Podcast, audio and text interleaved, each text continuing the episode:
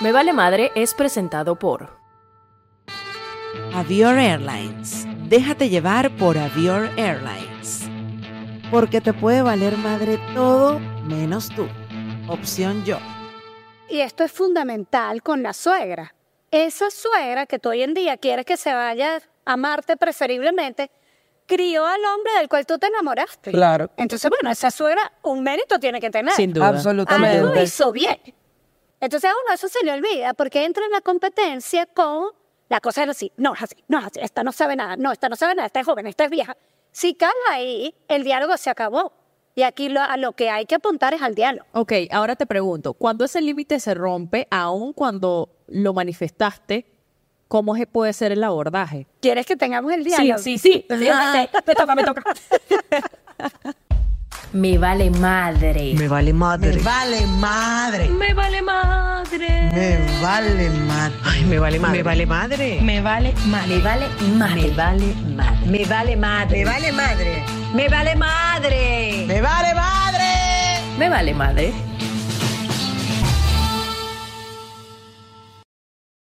Bienvenidos. Esto se llama Me Vale Madre Podcast. Que yo creo que el nombre. De este podcast con el tema que vamos a hablar hoy.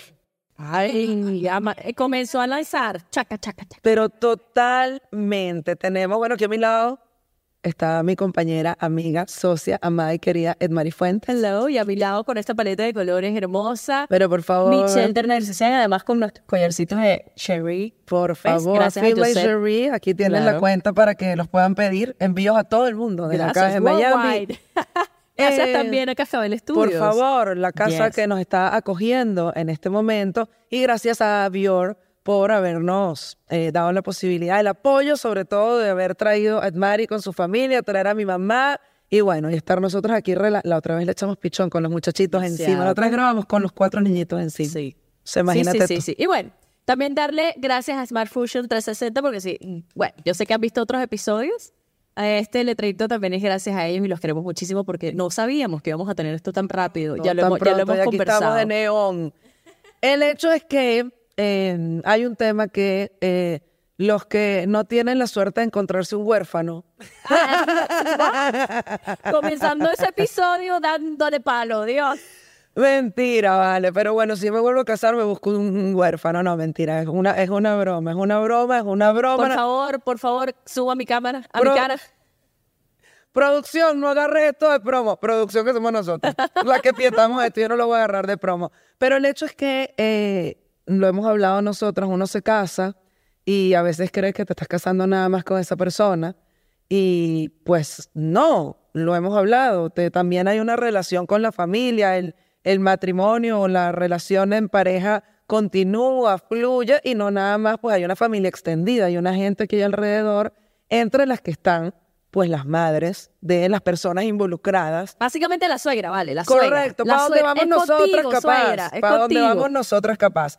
Es por eso que tenemos el honor Nuevamente. nuevamente de tener con nosotros a Sinet Melinkov. Si ustedes no han visto el otro episodio que tenemos con Sinet, pues los invitamos porque hablamos de sexualidad posparto. Y mm, pues bueno, le pedimos a Sinet después, después de que salimos de cámara, comenzamos a hablar un poco de cosas y dijimos, hay que hablar de las suegras, slash de los límites, slash de nosotras mismas y de ver cómo manejar este tema de ser mujer, que le quita y que óyeme algo, Sinet. Y lo hablo con Edmari. O sea, ¿cómo vamos a hacer nosotras? O sea, porque Claro, nosotras, nosotras tenemos si suegras. nuestros Yo hijos... soy suegra ya. Ajá, Ajá. ajá. Hay que llamar a mi yerno a ver qué opina. Ay, Dios mío, bienvenida, bienvenida. Qué rico tenerte nuevamente aquí con nosotras. Gracias por invitarme nuevamente. Me siento muy honrada. Es la Totalmente. primera que repite, además. Wow. Y la única por Wow. un buen tiempo. Lo que pasa es que la conversación de la sexualidad nos dejó tan locas que dijimos, no, ya, hay que hablar con Sinet de la suegra. ¿Qué hacemos con la suegra ¿qué mientras qué- tenemos sexo? Esa Ah, era la pregunta. esa era la pregunta. verdad. Mira, Sinet, ¿por dónde comenzamos? A ver, esto de casarnos o de emparejarnos con nuestros mariditos, Ajá. eh, por, por consecuencia, pues la suegra está allí, ¿no? O no, pero sí. ¿O no? Pero la mayoría de las veces en tu consulta, ¿qué sucede, por ejemplo? Mira, yo quiero empezar haciendo una diferenciación, quizás es muy mm, cientificista, pero es fundamental hacerlo porque además eso introduce el problema arquetipal con la suegra, que no siempre hay problemas con la suegra, pero vamos a partir de que puede ser un pequeño conflicto. La suegra. Y es que hay que separar las parejas homosexuales de las parejas heterosexuales.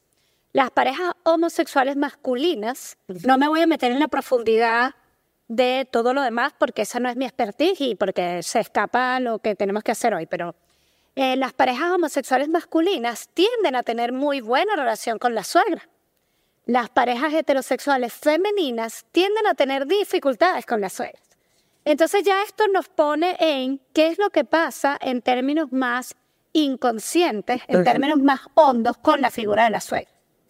Yo no sé si ustedes quieren que yo arranque de una vez. Arranca, mana, te escuchamos. Aquí Esto- estamos locas oyendo todo esto. Esto nos lleva a la configuración edípica. Y por supuesto, como ustedes saben, yo tengo formación sin ser psicoanalista de psicoanálisis y es un poco mm, la comprensión que yo uso en mi consultorio.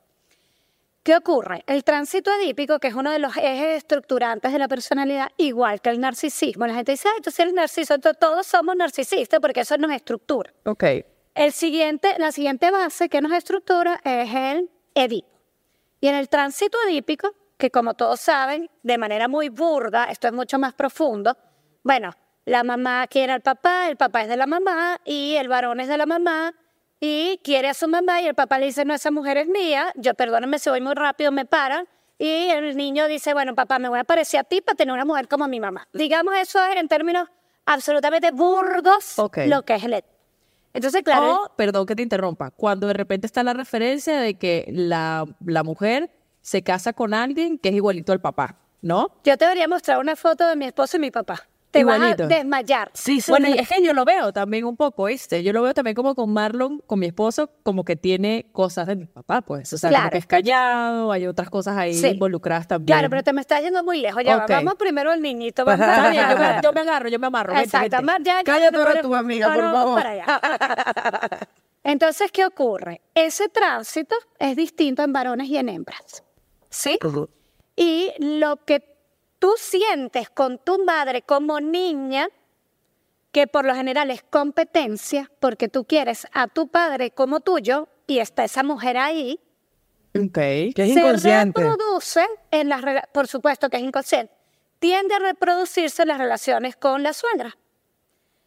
¿Qué pasa con el varón? Ustedes han oído un hombre peleando con la suegra. Lo máximo que puede decir, ojo, de nuevo, generalidades. Obviamente hay cada caso que... Lo máximo que puede decir, bueno, ella es un poco esto fastidiosa. Pero no se da este conflicto tan hondo. ¿Por qué? Porque el hombre en el tránsito edípico dice, yo amo a mi mamá, quiero a mi mamá, mi mamá me quiere a mí, me va a amar para siempre y yo la voy a amar a ella para siempre. El papá en el varón se introduce y le dice, sí, mi amor, yo te enseño para que te consigas una así. No hay ruptura del vínculo, no hay amenazas, como se da en el tránsito edípico de las niñas. Ok. Entonces, me estoy explicando, pero esto puede Sí, ser claro. complejo. Además, voy para allá y para acá. O sea, voy aplicado con nuestros hijos, pensándome como mamá de varones Por supuesto. y pensándome, pues, la relación con mi suegrita. Por supuesto. Yo hasta ahora tengo yerno, no he tenido nuera. Ajá. Ok. Veremos. Ay, ay. Entonces, ¿qué ocurre? Que cuando tú te casas con alguien, ese alguien tiene a su madre. Y esa madre dice, este bebé es mío. Y tú dices, no, es mío. Y ahí empieza la competencia con la suegra, que por lo general es inconsciente.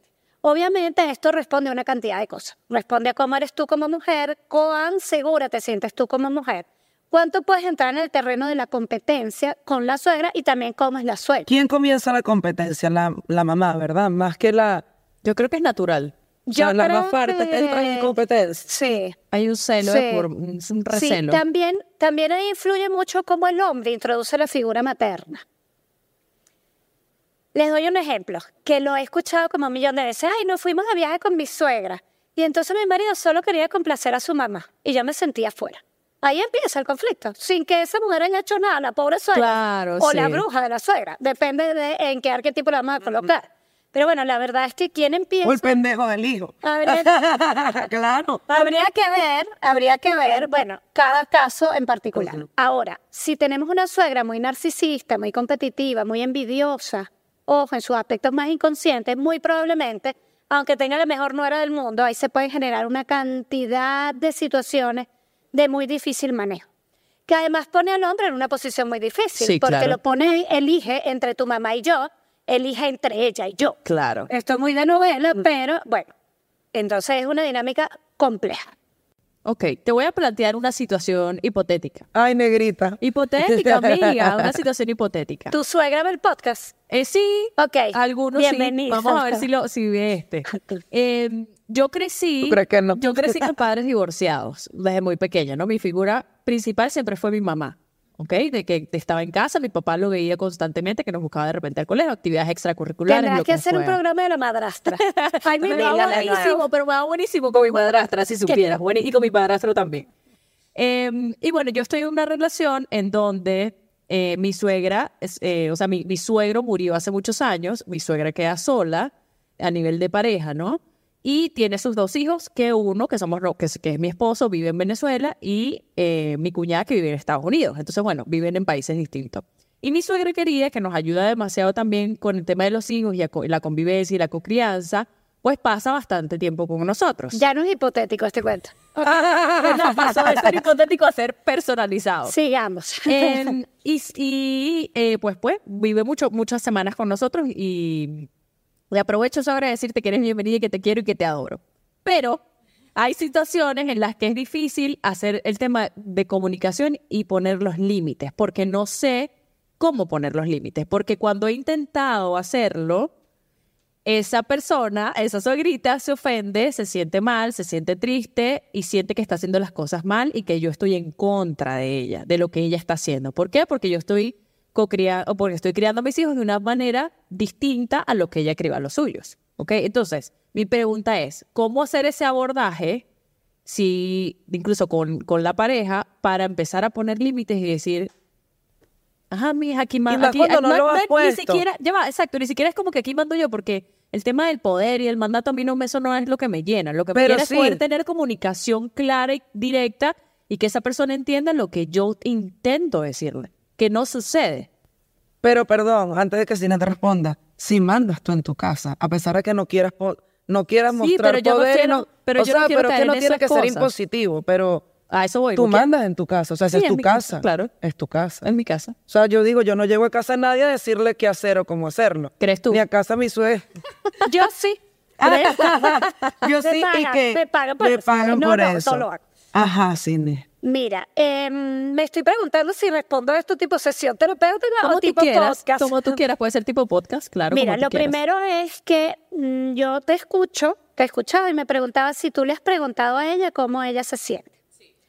Porque tú estás diciendo, bueno, está ofendida, está de esta manera, está de esta manera. Ella te ha dicho que se siente así. Sí, se siente, se pone a llorar, dice que, que se siente que no lo está haciendo bien, siente que como que estoy en contra, como que ella no sabe lo que está haciendo y yo sí sé lo que estoy haciendo.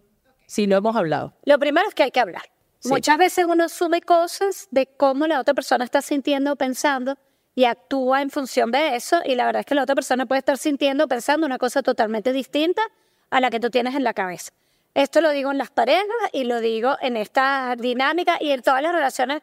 Es grave que uno asuma lo que el otro está sintiendo o pensando. Entonces, esto es fundamental. Y segundo, sí, hay que poner límites. Y yo estoy de acuerdo contigo, esto no es un tema de, ni de competencia, ni de poder, pero tu casa es tu casa y tu forma de crianza es tu forma de crianza. Entonces, claro, esto hay que conversarlo con la suegra y con la madre propia también, para marcar los límites y un poco mostrarle a la otra persona hasta dónde y cómo va a participar en esa dinámica que tú tienes establecida, con tu esposo, con tus hijos, con tu propia casa, como tu espacio. Hay otro elemento que quiero mencionar que es importante. Por lo general, las suegras tienden a generar conflictos en la pareja. Y eso es porque las mujeres esperan introducir al hijo para que el hijo tome partido y te defienda Sí, o claro. se alinee contigo. Y la verdad es que el hijo tiene que quedar fuera de esa relación. Tu relación con tu suegra es tu relación con tu suegra. Es una relación que, como todas las relaciones, se construye y tiene que partir de la comunicación y cómo tú estableces esa dinámica con ella, con el hijo afuera. Si no, tú estás reproduciendo el triángulo edípico del que hablábamos al principio. Lo primero que hay que tener claro con la suegra es que hay que romper el triángulo edípico. Claro, porque uno, asume y espera que es que tú lo compartes con tu marido y dices, conchale papá, pero pasa esto y esto y lo que sea, dilo. Y él me dice, díselo tú. O sea, ¿por qué no se lo dices tú? Bueno, porque yo no soy su hija, es lo que yo le digo, ¿sabes? Y al final yo a mi mamá le puedo decir cosas y mi mamá las va a entender, pero como no es mi mamá, no la entiende. Si le dices tú, sí va a entender. Y, y- y si lo llamas papá, ese es otro podcast. Claro, sí, eso es otra cosa, eso es otra. Yo sé, yo sé, te entiendo. Yo sé a dónde vamos. Hablando de nenito, hablando de nenito. Total, ahí está. Yo no tengo nada, esta no tengo ni una, no tengo ni claro. una. Sí, él tiene que quedar afuera, porque si no, repito, estás reproduciendo el triángulo edípico y estás trayendo y proyectando elementos inconscientes de tu propio tránsito edípico en tu relación con ella. Una locura. Y la verdad es que ella, que sea la madre de tu marido, es un accidente. Ella está vinculada contigo por ese accidente y ese es un vínculo que tiene que construirse con estas particularidades alrededor, pero construirse como un vínculo único, ella y tú, tú y ella. Por lo general, cuando el hijo sale del triángulo, la relación mejora. Ok. Cuando ninguna de las partes espera que el hijo intervenga. Claro, claro, pero bueno, hay que conversarlo, pues. yo- yo- claro, pero yo asumo que ustedes que tienen hijos chiquitos y todavía no son suegras, ustedes puedan tomar la iniciativa de, siendo ustedes más jóvenes, con mayor apertura a mirarse a sí mismas, tengan la iniciativa de, bueno, arrancar con ese proceso. Hay otra cosa que es importante, quizás es profunda y honda, y no quiero generalizar porque tampoco es mi expertise, pero es una cosa que he podido ver y estudiar. Y es que estas madres que nosotras solemos tener, yo soy más vieja que ustedes, pero digamos que estamos más o menos en la misma época, estas madres fueron unas madres muy particulares.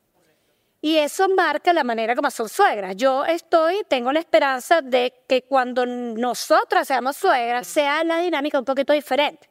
Si bien sí se van a mover esos aspectos que son inconscientes, porque el triángulo edípico ha sido el mismo desde que, desde los griegos, la verdad es que la forma como tú te paras ante la pareja, ante tu hija como hija, ante tu hijo como hijo, tiene unas particularidades distintas a estas generaciones. Estas fueron madres, y voy a hablar un poquito de esto, y de nuevo es una generalización. Estas fueron madres que tuvieron que pasar de ser niñas a mujeres así. Empezaron a votar, apareció la pastilla anticonceptiva, empezaron a tener voz. Por lo general, por lo general son madres muy inmaduras emocionalmente. Al ser madres muy inmaduras emocionalmente, se colocan entre las hijas como niñas, no como madres. Se ponen de primero, tienden a ser narcisistas, compiten con la hija, por lo tanto van a competir con la nuera, etcétera, etcétera, etcétera, etcétera. Muy poca mirada de sí mismas porque además con todos estos cambios coyunturales y sociales les tocó salir a mirar a la afuera para sobrevivir, para insertarse, para superarse, etcétera, etcétera, etcétera. De hecho, son mujeres que tienden o tendieron a ponerlo profesión, la profesión primero que cualquier cosa y poco tuvieron espacio no las estoy justificando ni va de salvarlas, pero la verdad es que es un poco lo que yo veo en consulta. Poco tuvieron espacio para conectarse con su mundo interior, para hacerse preguntas, para cuestionarse.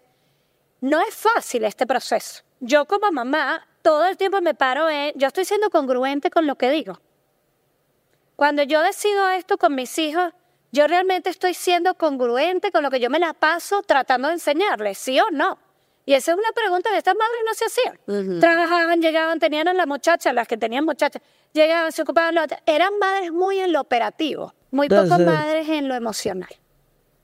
Y eso, por supuesto, La que trabajaba, diferencia. Cinet, La también. que trabajaba, por Porque también hay pues, un grupo importante de madres que quizás dejaron los estudios cuando se casaron y no están realizadas profesionalmente.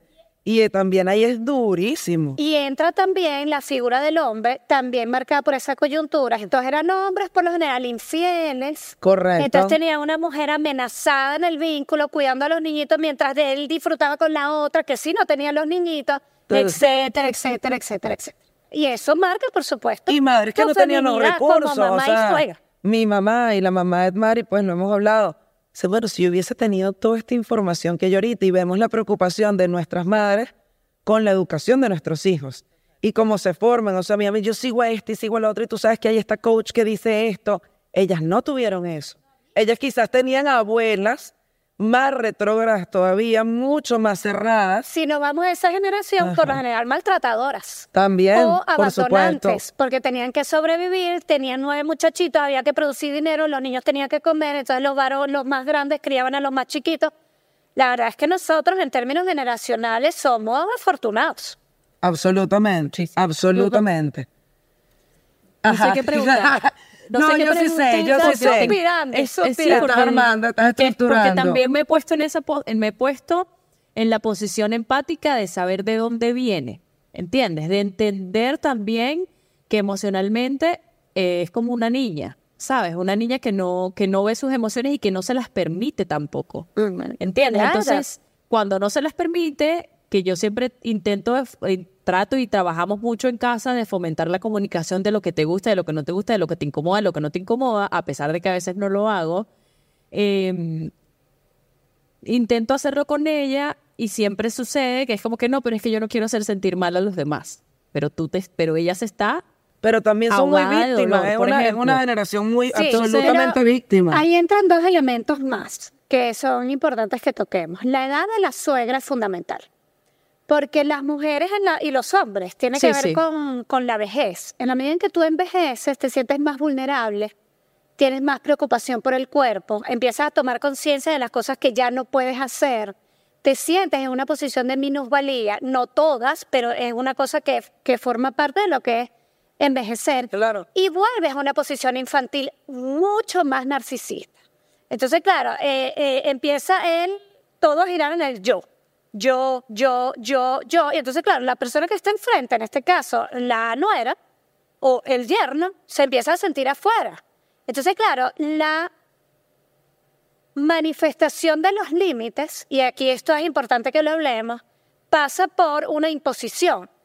correcto. No se trata de ti, tú de se trata, se trata de que en esta casa se hace. Y esa es la idea, es que la comunicación te lleve a plantear límites, incluso conversados, discutidos, acordados. No desde la imposición, porque entonces ahí volvemos a que se da una dinámica de poder donde por lo general hay mucha hostilidad. Demasiada, claro. Amiga, si algo me ha quedado de estas conversaciones que hemos tenido a lo largo de los episodios, es la importancia, el valor y la conciencia y valentía que tenemos que tener para mirarnos a nosotros, para hacer algo por uno mismo y para decidir hacer terapia. Hacer terapia es como la nueva naturalidad del ser humano. Es entender que necesitamos ayuda aún sin estar pasando por un momento trágico, triste. Al contrario, necesitamos simplemente herramientas para seguir creciendo como seres humanos. Por eso queremos recomendarles a Opción Yo, un grupo de especialistas distribuidos en distintos lugares del mundo, no importa donde tú estés, tienen la posibilidad de hacer terapia online, de buscar sentirte cada vez mejor, de trabajar, de hacer algo por ti. Así es, porque te puede valer madre todo, pero no te puede valer madre tú. Así que aquí abajo te dejamos el link de eh, donde puedes ingresar y hacer tu consulta directamente. Óyeme, son unos paquetes especiales para eh, los oyentes de Me Vale Madre con unos precios especiales. Así que dejen el miedo. Si estás viendo esto es por algo. Si lo estás viendo en este momento es porque te llegó. Dale clic a este link que está aquí. Te va a salir un enlace de WhatsApp y escríbeles que quieres la información y que quieres comenzar a hacer terapia. Así es. Lo mejor para ti es que tú te responsabilices de ti mismo. Sina, tú tienes un curso para parejas donde las preparas eh, para todo su Se habla recorrido. de la suegra, sí. Se habla de la suegra. Eh, ¿Cómo se hace cuando eh, tú no has hecho este curso y no pusiste los límites antes eh, y no lo planteaste y no dijiste, bueno, sí, esto se hace así o se hace asado? ¿Cómo hacer cuando ya tienes una relación de 8 años, de 15 años, estás despertando tú a darte cuenta, sí, tengo que poner los límites, mi suegra me lo ha metido y me lo ha metido. ¿Cómo lo hago? ¿Cómo se lo digo ahorita? O sea, ¿cómo comienzo y no, ¿Cómo soy- comienzo? no ser Sí. la ogra?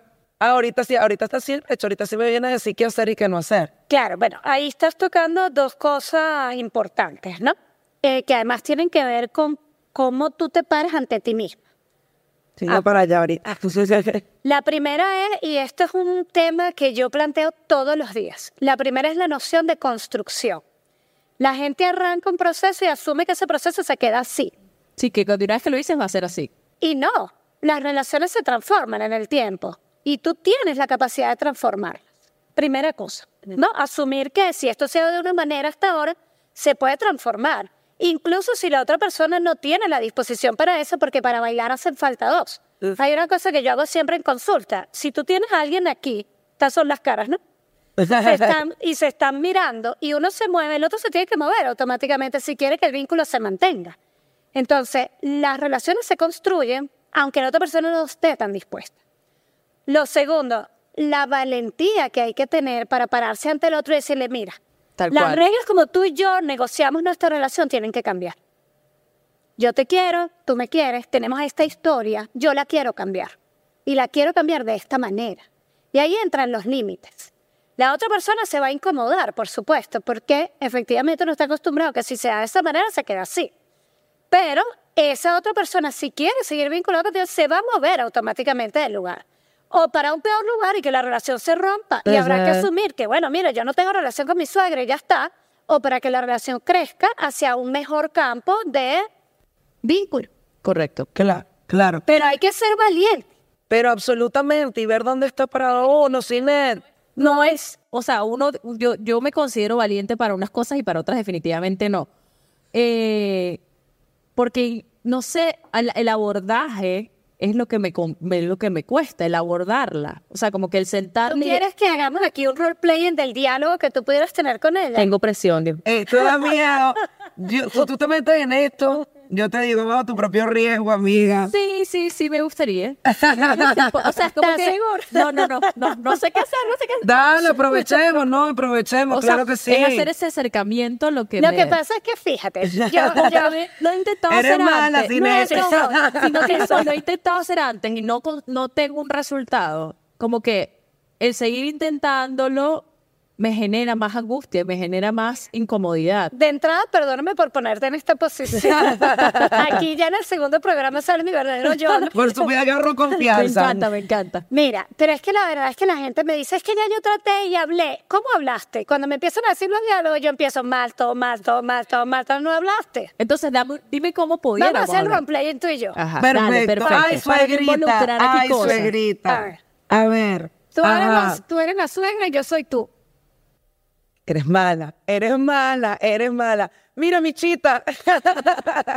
Tan bella mi grita. Mira, Michita, tú sabes que lo que tú le tú tienes que tener aquí es mertiolate. Lo que tienes que comprar es antibióticos. Y hay que tener un montón de antibióticos que aquí no venden en Estados Unidos. Pero yo te lo voy a traer todo porque tú necesitas tener todo aquí. Para cuando algo le pase, le pongas antibiótico, le pongas talco. Todas las cosas que yo no uso.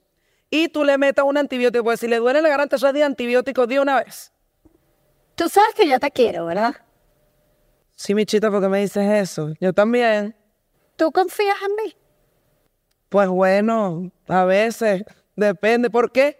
Yo agradezco mucho ¿Por todos qué? tus consejos, pero yo lo voy a hacer diferente. Y yo lo único que quiero es que tú me acompañes y que confíes en mí, porque yo tengo una creencia diferente. Por ejemplo, odio el talco. Me Michito, que- pero toda la vida se ha usado, o sea, eso es nuevo. O sea, la gente, mira, en, en la experiencia es lo que habla. Y por años se ha usado talco con los muchachitos cuando van para la playa para quitarle la arena, tú los llenas de talco. Tienes toda la razón, pero yo lo quiero hacer diferente. Yo no estoy hablando aquí de si se ha hecho o no se ha hecho. Pero es que esas manera son cosas de ahora de los jóvenes. O sea, ¿tú qué crees que la gente que lo tiene 40... Gracias la gente- llegar, mi joven. A ver, mira, no me estás escuchando. Ajá, no cuéntame me estás para ver. escuchando. Yo te escucho, Michita, dime, dime. Está dime. muy bien. Yo lo voy a hacer diferente. ¿Tú me puedes acompañar o no? A mí me encantaría que me acompañaras y que confiaras en mí. Ilianita, confía en mí, vale, vente conmigo, dejemos de usar talco, mertiolate y todas esas ¿Qué, cosas. ¿Qué ocurre por lo general? Que bueno, te mostraste amor, Que mostraste, te enganchas. o sea, Claro, mostraste empatía y amor. claro, y escucha. Mira, la gente dialoga. Yo a veces digo, lo Qué que, yo, bonito, ¿no? Porque te estoy invitando, o sea, lo que yo hago en el consultorio es escuchar. La gente no escucha. Totalmente. Entonces, claro, tú estás hablando con alguien y esa persona está pensando en qué te va a responder. No te está escuchando. Muchas veces lo que yo hago en el consultorio, oh, qué magia, es escuchar. ¿Qué hice yo? Escucharte, entender que para ti es una angustia que tus nietos estén bien, entender que tú tienes un modelo en la cabeza que es distinto al mío y tratar de decirte, bueno, mi modelo es mío, ahí está el límite. Y es mi hijo, yo voy a hacer lo que yo Y considero. no me invalidaste, Y que no me pareció hermoso, porque uno suele, Invalidar. Invalidar Claro, y porque- decirle las cosas se demostró que eso no es así, eso ha cambiado. Eso no tiene sentido. esa No es Entonces necesario. estás yendo en contra de Por- lo de mis 60 años de experiencia. Claro, porque además, y esto es fundamental con la suegra, esa suegra que tú hoy en día quieres que se vaya a amarte preferiblemente, crió al hombre del cual tú te enamoraste. Claro. Entonces, bueno, esa suegra un mérito tiene que tener. Sin duda. Algo Absolutamente. hizo bien. Entonces a uno eso se le olvida porque entra en la competencia con la cosa es así, no es así, no es así, esta no sabe nada, no, esta no sabe nada, esta es joven, esta es vieja. Si cae ahí, el diálogo se acabó. Y aquí lo, a lo que hay que apuntar es al diálogo. Ok, ahora te pregunto, ¿cuándo ese límite se rompe, aun cuando lo manifestaste, cómo se puede ser el abordaje? ¿Quieres que tengamos el diálogo? sí, sí. me toca, me toca. Te lo soy, ser terreno, Sí, total, amiga. total. A ver, Ya se le ya quitó el miedo. Se le quitó el miedo. A ver, Eh, ¿cuál es el límite? Dime. El límite es eh, no obligarlos a comer más. Mira, yo tengo un cuento con mi madre tan bueno. échalo, échalo. Porque además esto se reproduce con la madre. Mi mamá quería que va- lo va a ver. Además, se hace tipo orgullosa de que yo lo mencione. Bella. Eh, mi hija, cuando era más chiquita, bueno, su cuarto era así como entrar a una versión de la Tercera Guerra Mundial que no había surgido, ¿no? Imagínatela, ¿no? Entonces mi mamá entraba y le recogía todo. Y yo, mamá, por favor, no le recojas todo, que yo la quiero formar para que ella entienda que su espacio, bla, bla. Un día entro al cuarto y ella está recogiendo todo y mete todo detrás así. Y le digo, mamá, ¿qué estás haciendo? Nada. Yo no estoy haciendo nada. Mamá, volteate. No, yo no estoy haciendo nada. Entonces, fíjate, hablando de romper los límites, por supuesto la senté y le dije, yo un poco más salvaje, es la última vez en tu vida, porque ya lo hablamos, que tú haces esto. Lo más interesante es que lo sigue haciendo todavía ahora. con la niña de 20 años, con el cuarto perfecto. Qué es increíble. Bueno, ajá. A ver. Ok. ¿Cuál es el límite? El límite es que si el niño te dice que no quiere más, tú, tú, tú insistas en que él quiera comer más. Se tiene que comer ya todo esto, todavía le falta como cinco cucharadas. Y tú le has dicho que no haga eso. Yo le he dicho, sí. ¿Qué es lo que tú le has dicho? Déjalo que si no quiere más, no quiere más. Exacto. Eso No, le digas como que hay otro poquito más, que es lo último. Así él te dijo que ya no quiere más. Ah, pero no te has comido tal cosa. Pero, ay, pero te falta Te tal estás cosa. metiendo en otro peo. Te No, estás metiendo en otro pedazo. Es importante porque es algo tan cotidiano. Ay, Yo no sé si responder a esto. Tengo. Tengo miedo. Van, van a borrar este podcast. No, no, no, para nada. ¿Sabes qué? Es que ahí estás trayendo otro problema. Ah, sí, además. Sí. y es que la relación de ella con tus hijos es de ella con tus hijos. Y ahí tú no te debes meter. Correcto. Entonces, claro, eh, los Wow. hijos van a aprender que con la abuela, la abuela es fastidiosa con la comida. Pero que realmente contigo, bueno, él tiene la libertad de comer hasta donde él quiera. Entonces, ¿qué tienes que hacer en ese caso? Ya veo Más la que plantear un límite a ella, le das recursos a tu hijo para que lidie con las diferencias que se va a encontrar en la vida. Porque en el colegio no vas a estar tú para marcar, estás tragando grueso, lo siento. En el colegio no vas a tener, no vas a estar tú para marcar cómo un profesor lo trata, luego los amigos, luego la pareja, luego un jefe. Entonces, mi amor, yo te he dicho que puedes comer hasta donde tú quieras y la abuela insiste en que tú comas más. Porque es que ella, tú sabes, ella quiere que tú comas más. ¿Qué sientes tú? Que mi abuela es un fastidio. Mi amor, díselo. Entonces, en ese caso específico, el límite no es con la abuela. Porque esa relación de ella con tus hijos es de ella con tus hijos. ¿En qué casos hay que poner límites? En dinámicas generales de la casa. Ok. Por ejemplo, eh, la suegra resulta que guindó el trapito en el... El trapito, tener un trapito. No, no es estupidez.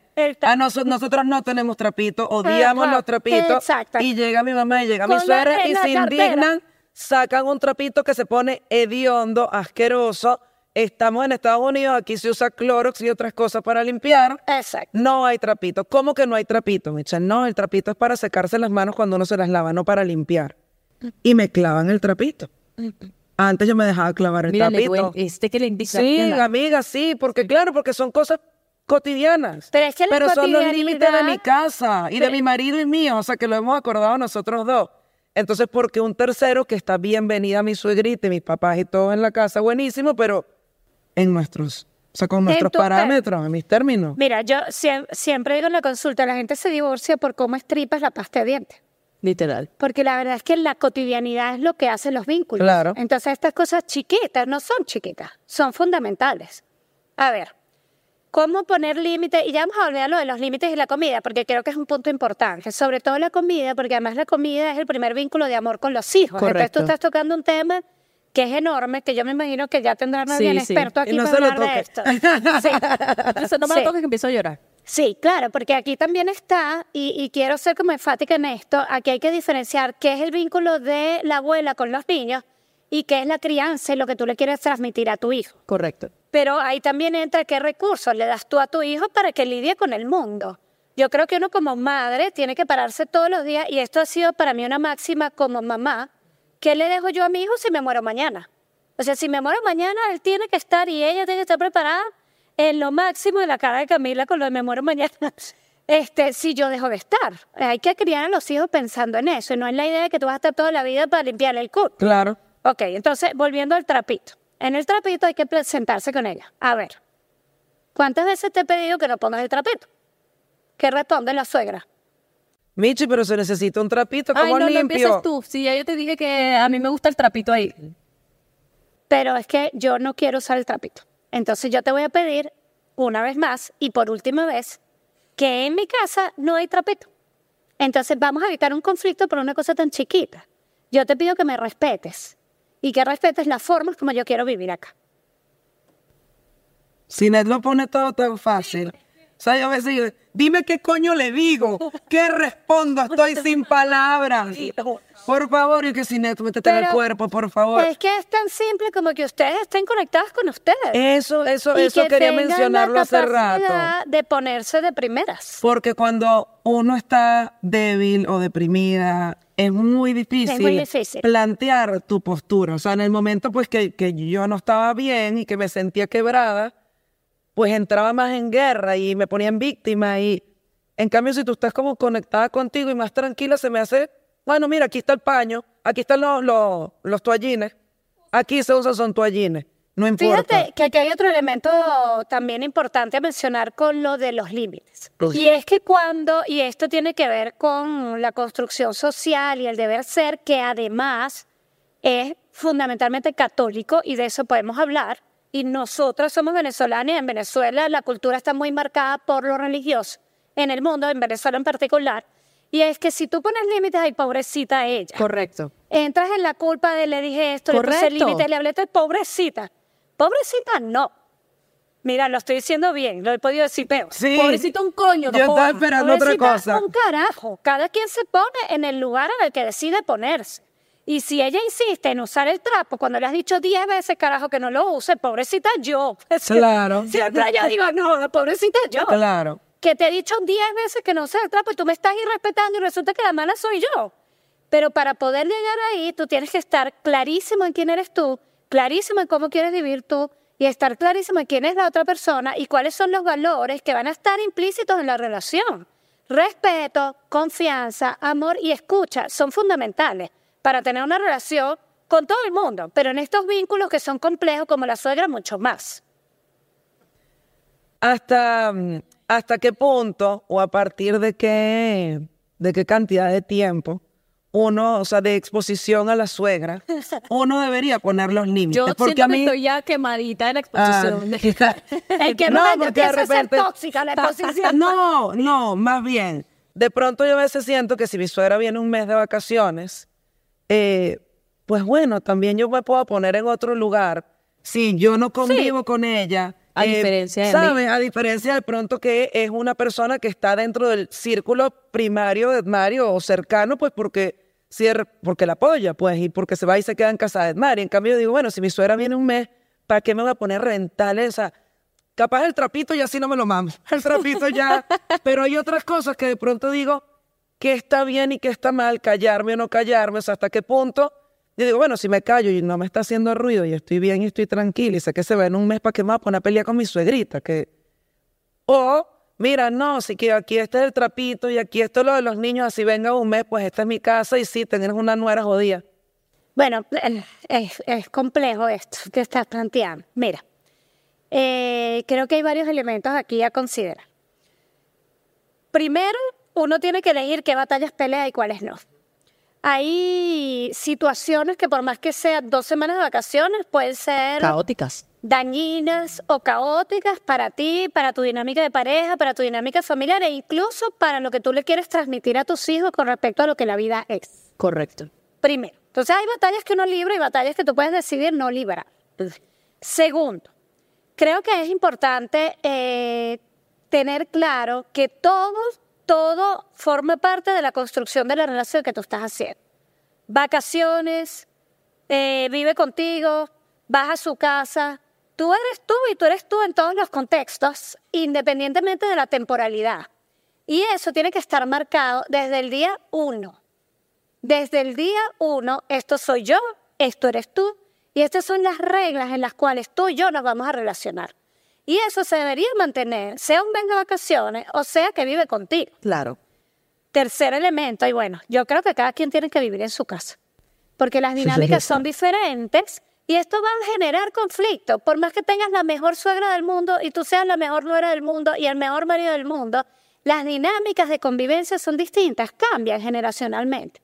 Entonces, cada quien debe vivir en su lugar. Si por algún accidente, y aquí entra la migración venezolana, que, bueno, es imposible no mencionarla, ha hecho que muchos padres tengan que vivir con sus hijos, etcétera, miles de situaciones. Bueno, entonces aquí, si te toca vivir con tu suegra, porque no hay otra dinámica, entra un elemento que yo creo que es fundamental y suele ser muy sanador, que también aplica en las parejas, que es repartir los espacios de poder.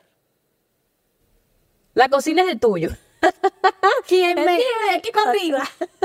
Quien me conoce, espero que mi esposo no esté viendo. mi cocina es mía. En mi pero casa, heavy. mi cocina, pues Camila ya se va para ahí va a hablar. No, pero ¿cómo haces? Si ah, no, no, no, no, es que yo me encargo y yo... Ta, pero no quiero que te ayuden. Yo tenía un amigo que decía, es que cocinar es como tocar una orquesta. Si tú estás dándole aquí al platillo, tocar una, una eh, ¿cómo se llama? Batería. Una batería. Y alguien se te atraviesa, se te jodió una canción. Yo estoy de acuerdo con él. Entonces, claro, tú repartes espacios de poder y tiende a ser esto un poco más saludable. Pero eso hay que negociarlo. Mira, a mi hijo, mi hija la duermo yo. Ese es el espacio del cuento, es el espacio de chequear cómo estuvo el día. Tú la puedes bañar. Eh, yo decido qué come. Tú decides si van al parque o no y a qué hora. Entonces, esos espacios de poder se pueden repartir con la casa, con los hijos. Confía en mí, suegrita. Confía en ese, exacto. ese me dio en la madre. No, y también tú Confía en Ay, mí, pero claro. claro. Es que a veces eh, siempre lo vemos también desde nuestra lupa, ¿me entiendes? Y, y Sinet a lo largo del episodio ha estado conversando y es también entender y no ponerse en la posición, sino entender de dónde viene, o sea, de dónde viene nuestra suegrita. Eso es fundamental. Eso es Claro, que no sabes. poder ser empático Correcto, también. y entender... Y quizás tener compasión con algunas cosas. No sé si es la palabra adecuada o el sentimiento indicado. empatía. Empatía. Bueno, empatía. compasión tiene implícito el pobrecito, que yo lo odio. Yo no creo en las víctimas. Ojo, hay víctimas. Claro. Inevitables. No vamos a hablar de las noticias, pero sí. Pero sí, quizás empatía. O sea, Empatía, sí. Empatía y, y no sé, yo he comenzado, quizás cuando uno se vuelve madre también comienzas a ver otras cosas eh, que me parece muy bonito porque digo, pues bueno, también, y, y se lo digo, y el otro día se lo dije y le dije, a mí me parece tú una tipa rechísima y te agradezco el hombre que formaste. O sea, Qué bonito que le puedas decir. y se lo dije quiero que lo sepa. En una O sea, conversación que tuve con ella también le dije que, o sea, que me encantaba el hecho de tenerla conmigo, de que fuéramos familia y que fuera parte de la crianza de nuestros hijos y que estuviese presente. Eh, y hablamos acerca de la emocionalidad. Yo le decía, ¿por qué no te gusta llorar? ¿Por qué no, por qué no sacas eso que tienes? ¿Por qué no puedes decir qué te molesta o qué no te gusta o qué te incomoda? Si yo lo digo, o sea, yo, yo lo intento decir todo el tiempo también contigo y a veces siento como que, bueno, que no, que no funciona, ¿sabes? Ok, aquí me voy a meter a transformar tu diálogo otra vez. Por me vas favor. a odiar y vas a borrar No, el me encanta, podcast. me encanta. No lo vamos a borrar. Creo que todo esto son herramientas para gente que está No pasando por estar- las mismas. ¿En qué momento fue que dijo la vaina? Sí, Y la- vamos a buscarlo para ver cómo se lo voy a decir. Yo te voy a cambiar el speech. Porque fíjate, si ella es, yo no tengo idea cómo es, pero vamos a imaginar es una persona que está deprimida o es vulnerable porque dijiste que lloraba o se siente disminuida. Y tú le dices eso, le estás generando una exigencia que ella lo puede vivir como un ataque y lo único que va a hacer es cerrarse más. Es distinto que tú hables desde el yo. Y yo digo esto siempre en comunicación. En los diálogos uno tiene que hablar es de uno, sin asumir, sin presionar, sin exigir. Mira, yo estaría dispuesta a escuchar lo que tú sientes. A mí me interesa saber qué estás pensando y sintiendo. Yo creo que nos ayudaría a las dos si yo sé cómo te sientes tú. Yo estoy dispuesta, yo, a decirte a ti cómo me siento yo. Porque si no, entonces tú estás diciéndole a ella cómo la vida es justamente lo que tú no quieres que ella haga contigo. Tal cual. Qué espejo.